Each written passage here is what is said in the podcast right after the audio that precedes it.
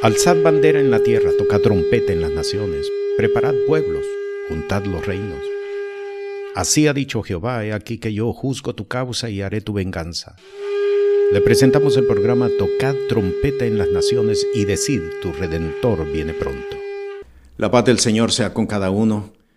Damos gracias al Señor por este tiempo, porque en su gracia y en su misericordia nos permite establecer el testimonio de su poder para cada uno de nosotros. En el programa de hoy vamos a presentarnos ante la palabra en el Evangelio de Juan, capítulo 2, versículo 1 al 11, donde está contenida el relato de la transformación del agua en vino. Leemos versículo 1 y al tercer día se hicieron unas bodas en Caná de Galilea y estaba allí la madre de Jesús y fue también llamado Jesús y sus discípulos a las bodas. Y faltando el vino, la madre de Jesús le dijo, vino no tienen. Y le dice Jesús, ¿qué tengo yo contigo, mujer? Aún no ha venido mi hora. Su madre dice a los que servían, haced todo lo que os dijere. Y estaban allí seis tinajuelas de piedra para agua, conforme a la purificación de los judíos, que cabían en cada una dos o tres cántaros. Les dice Jesús, llenad estas tinajuelas de agua, y ellos la llenaron hasta arriba. Y le dice, sacad ahora y presentad al maestresala, y le presentaron. Y como el maestresala gustó el agua hecha vino, que no sabía de dónde era, mas lo sabían los sirvientes que habían sacado el agua, el maestresala llama al esposo y le dice, todo hombre pone primero el buen vino, y cuando están satisfechos, entonces lo que es peor, mas tú has guardado el buen vino hasta ahora. Versículo 11, este principio de señales hizo Jesús en Caná de Galilea y manifestó su gloria y sus discípulos creyeron en él. El apóstol Juan, cuando escribe su evangelio, no lo escribe de la misma forma como lo hacen Mateo, Marcos y Lucas.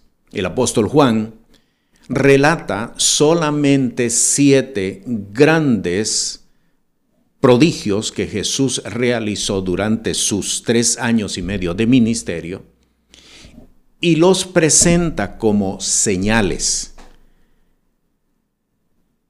La diferencia entre el apóstol Juan y los demás otros escritores es que no describe todos los relatos que Jesús hizo durante su vida. Termina el capítulo 21 de su libro diciendo que Jesús hizo muchas, muchas, muchos milagros. Tantos que podrían escribirse, dice él, muchos libros. Pero sin embargo, él entiende que estas siete grandes obras que Jesús hizo son suficientes como para que nosotros entendamos quién es Jesús y la obra que Él establece sobre la faz de la tierra. Esto es bien importante entenderlo porque para conocer a Dios, y esta es la primera gran enseñanza que nos presenta el Evangelio propiamente de Juan, para conocer a Dios no necesitamos muchas intervenciones sobrenaturales de Dios. Para conocer a Dios es necesario que el hombre y que la mujer de fe estén dispuestos a conocerla. Es una gran enseñanza que nos presenta. ¿Por qué razón?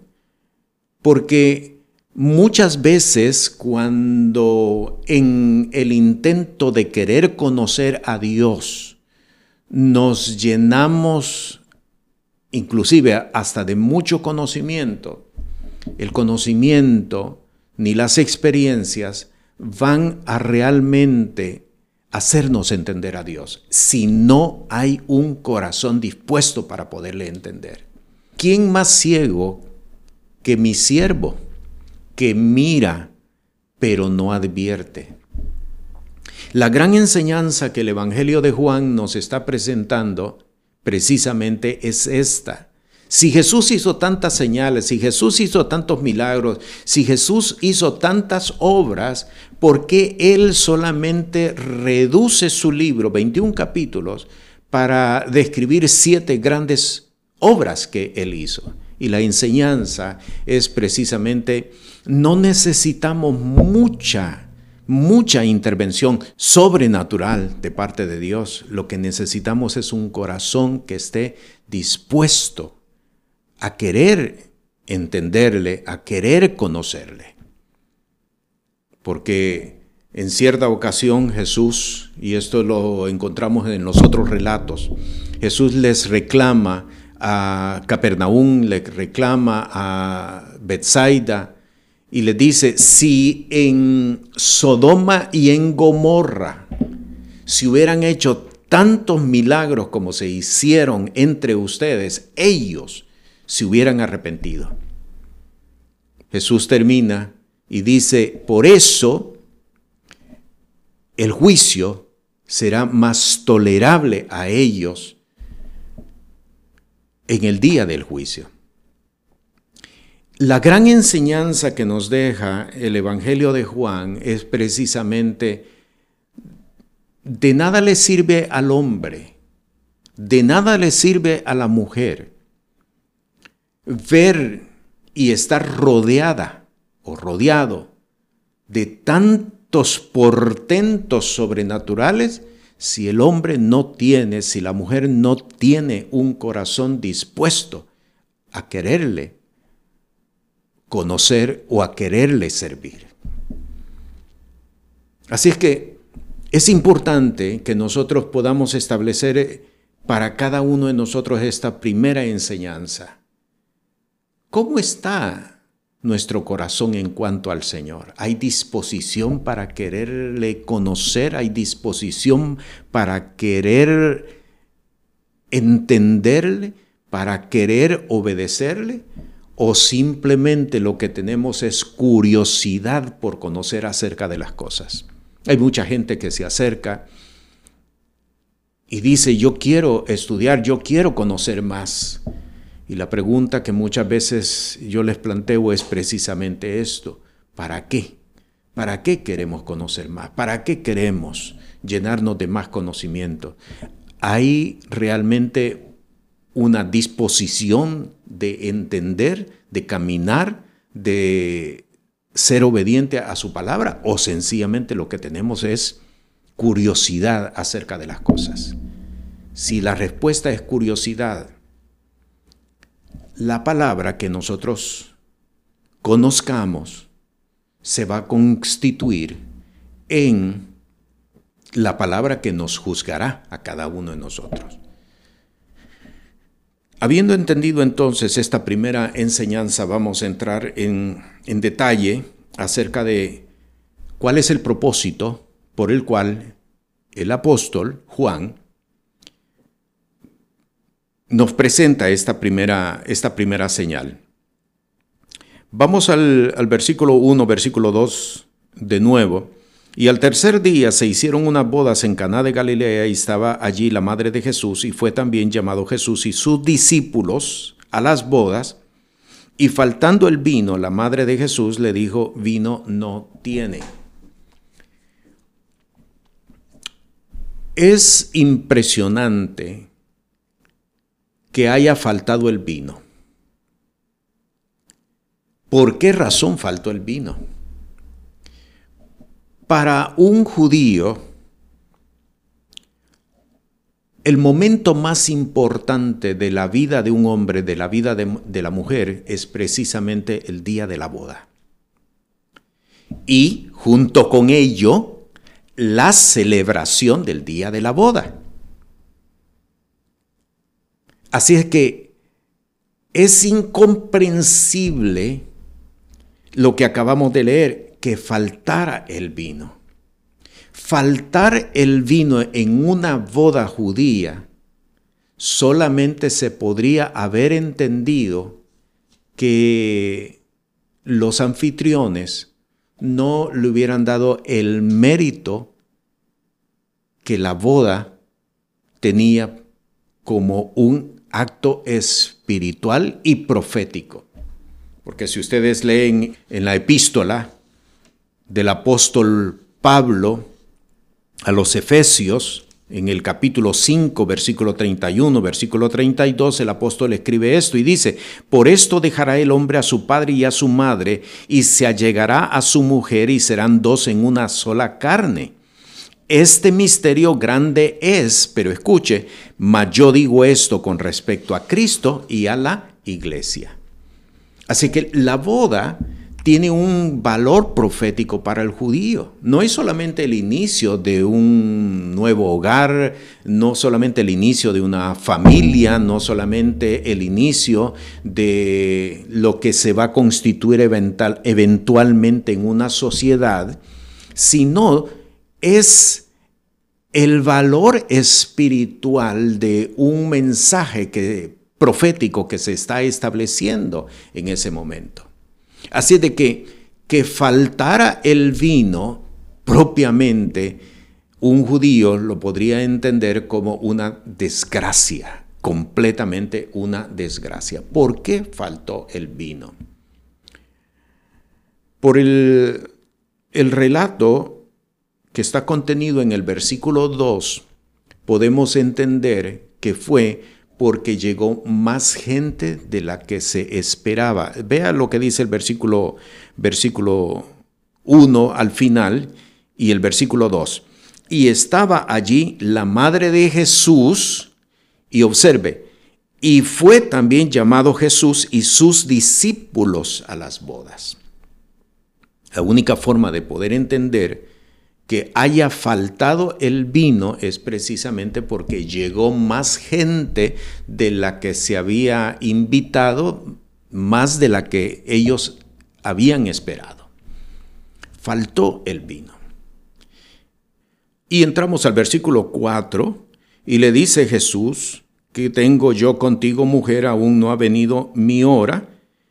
Y luego Versículo 5, versículo 6, su madre dice a los que servían, haced todo lo que os dijere. Y allí llegamos al versículo 6 acerca de las tinajuelas, seis tinajuelas de agua que eran utilizadas propiamente, no para almacenar agua, sino para un ritual judío de purificación que fue lo que eventualmente se desarrolló en el bautismo, el bautismo en agua. La siguiente enseñanza que esta palabra nos deja es el hecho de que nos está presentando eventos rutinarios en cuanto a una boda. ¿Cuántas personas había en esa, en esa boda? Muchas personas. Pero ninguna de ellas posiblemente se había percatado de que ya el vino se había terminado. Todos estaban envueltos en los eventos propios de una boda, compartir, danzar, pero mientras esos eventos estaban desarrollando, sin que todos los demás se dieran cuenta, Jesús estaba interviniendo para que cuando llegara el momento de que el vino propiamente faltaba en la mesa, ninguno se diera cuenta de que había escaseado en algún momento determinado. Este relato tiene el propósito de enseñarnos que mientras se están desarrollando en nuestros ambientes eventos cotidianos sencillos y rutinarios, paralelamente se están llevando a cabo operaciones espirituales de establecimiento de reino y aún proféticas. Dios no resuelve problemas, Dios interviene antes de que las situaciones se conviertan en crisis para que cuando atenten nuestra integridad, Él le da continuidad a los eventos. Y esto es sumamente importante porque es la forma de cómo Dios actúa, la forma de cómo Dios quiere que nosotros entendamos que debemos de conducirnos en medio de las situaciones. Antes de que la situación se convierta en un problema, ya Dios ha provisto la continuidad para, para el evento. Llegamos al versículo, al versículo 6 y viene la segunda enseñanza. Y estaban allí seis tinajuelas de piedra para agua, conforme a la purificación de los judíos, que cabían en cada una dos o tres cántaros. ¿Qué nos está diciendo este, este dato, esta información? ¿Qué nos está diciendo? Esto lo que nos está estableciendo es que la persona que vivía allí, entendemos que es el hogar del, del esposo del que está contrayendo matrimonio, era una persona piadosa, una persona devota, una persona que estaba involucrada en los rituales judíos que estaban establecidos en el Antiguo Testamento. La segunda enseñanza que este relato nos está dejando es que Dios obra tomando como recursos aquellas mismas obras que nosotros hemos desarrollado en nuestra búsqueda de Dios. Déjeme repetírselo.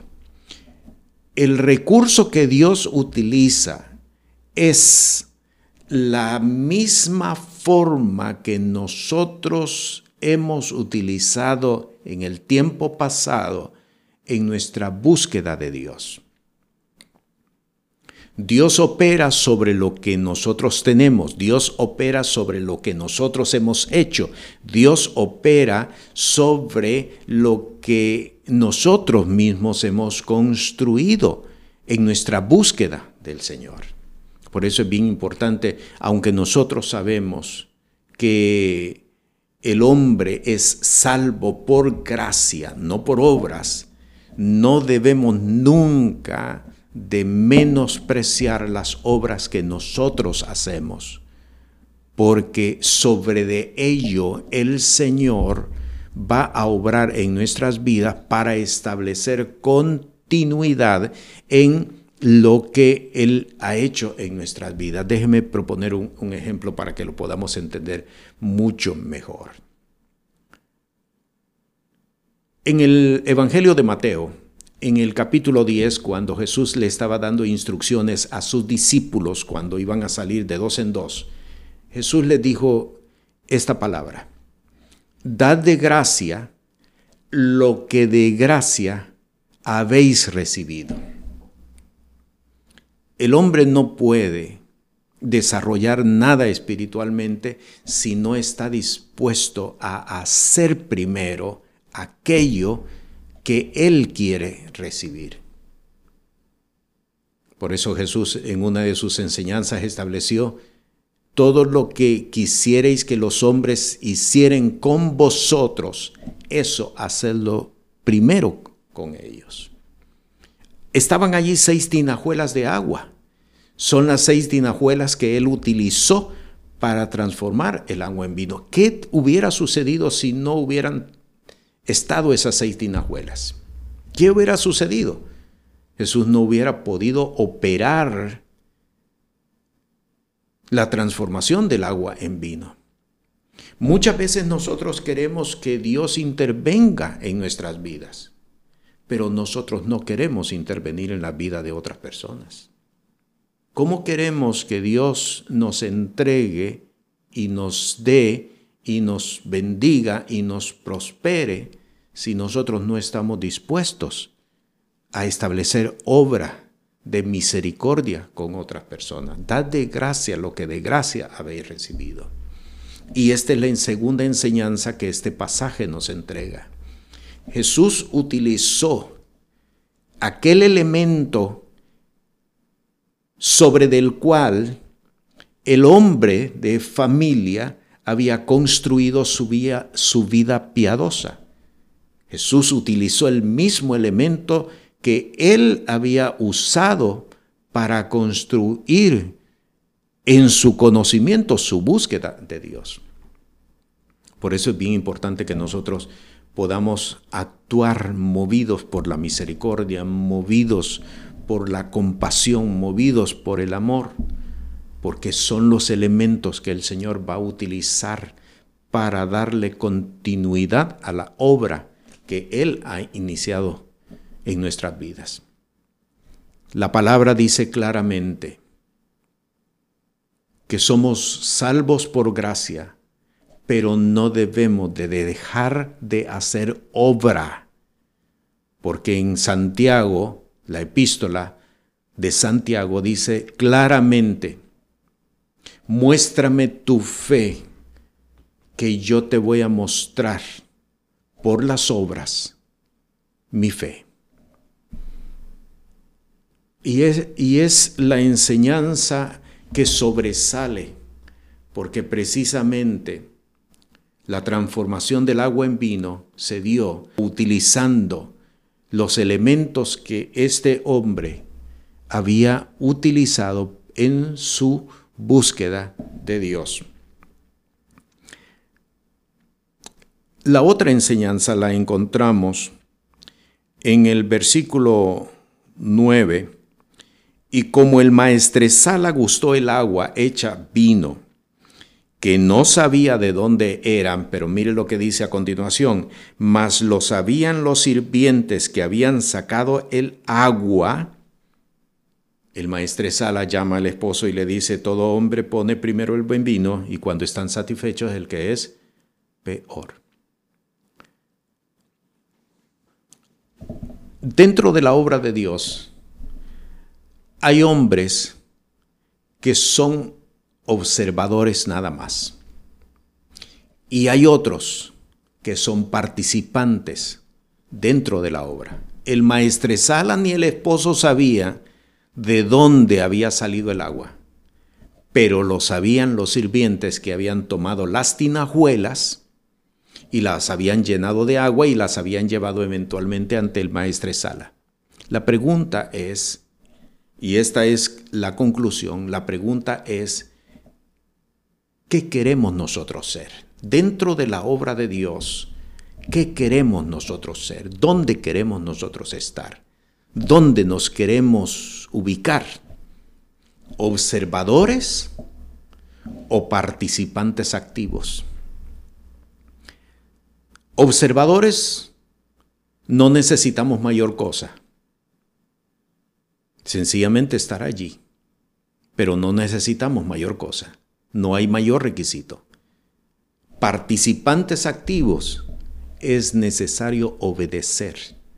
Es necesario seguir instrucciones. Si no estamos dispuestos a obedecer, si no estamos dispuestos a seguir instrucciones, no esperemos entonces ser participantes activos porque no lo vamos a hacer.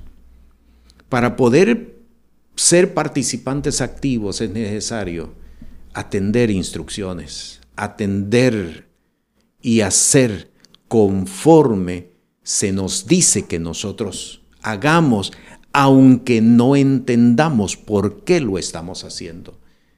La madre de Jesús le dijo claramente, haced todo lo que Él os dijere.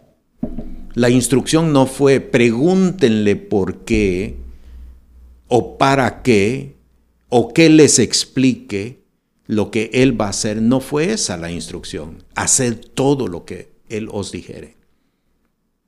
Así entonces, si queremos ser participantes activos de la obra, es necesario que nosotros hagamos, que sigamos instrucciones, que seamos obedientes, que seamos diligentes aunque no entendamos el por qué o el para qué se está haciendo aquello. La característica de los sirvientes fue precisamente que hicieron exactamente lo que se les dijo que hicieran. Ellos fueron quienes único, oiga bien, ellos fueron quienes único se dieron cuenta, de entre todos, se dieron cuenta de la señal que Jesús había establecido. ¿En qué consiste la señal? ¿Cuál es la señal? Porque así es como lo presenta Juan. ¿Cuál es la señal? La señal está en el versículo 10. Todo hombre pone primero el buen vino y cuando están satisfechos, entonces lo que es peor, más tú has guardado el buen vino hasta ahora. Es una forma costumbrista de dar a conocer el momento cuando la fiesta había llegado a su final. ¿Por qué daban primero el buen vino y después el peor? No es porque ya habían perdido el, el, sabor, no, no era por eso. Porque al probar el buen vino y después probar el, que era peor, claro, ellos lo, lo los podían determinar. Pero con esto estaban dándole a conocer a la gente que la fiesta había terminado. Y cada quien empezaba a retirarse. ¿Qué sucedió entonces cuando Jesús dejó el mejor vino para después?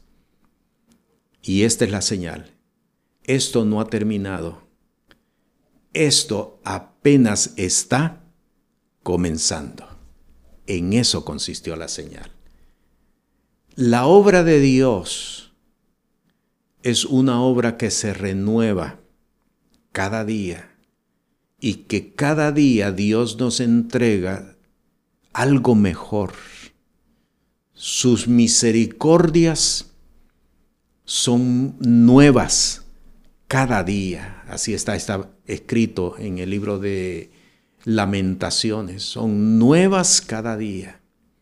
Por lo tanto, la señal consiste, Dios no quiere que nos alejemos, Dios no quiere que te alejes, Dios quiere que te acerques cada vez más a Él y Él ha dejado el mejor vino para después.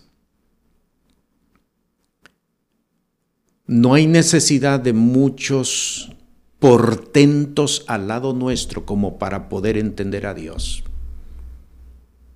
Lo que se necesita es un corazón dispuesto. Eso es todo.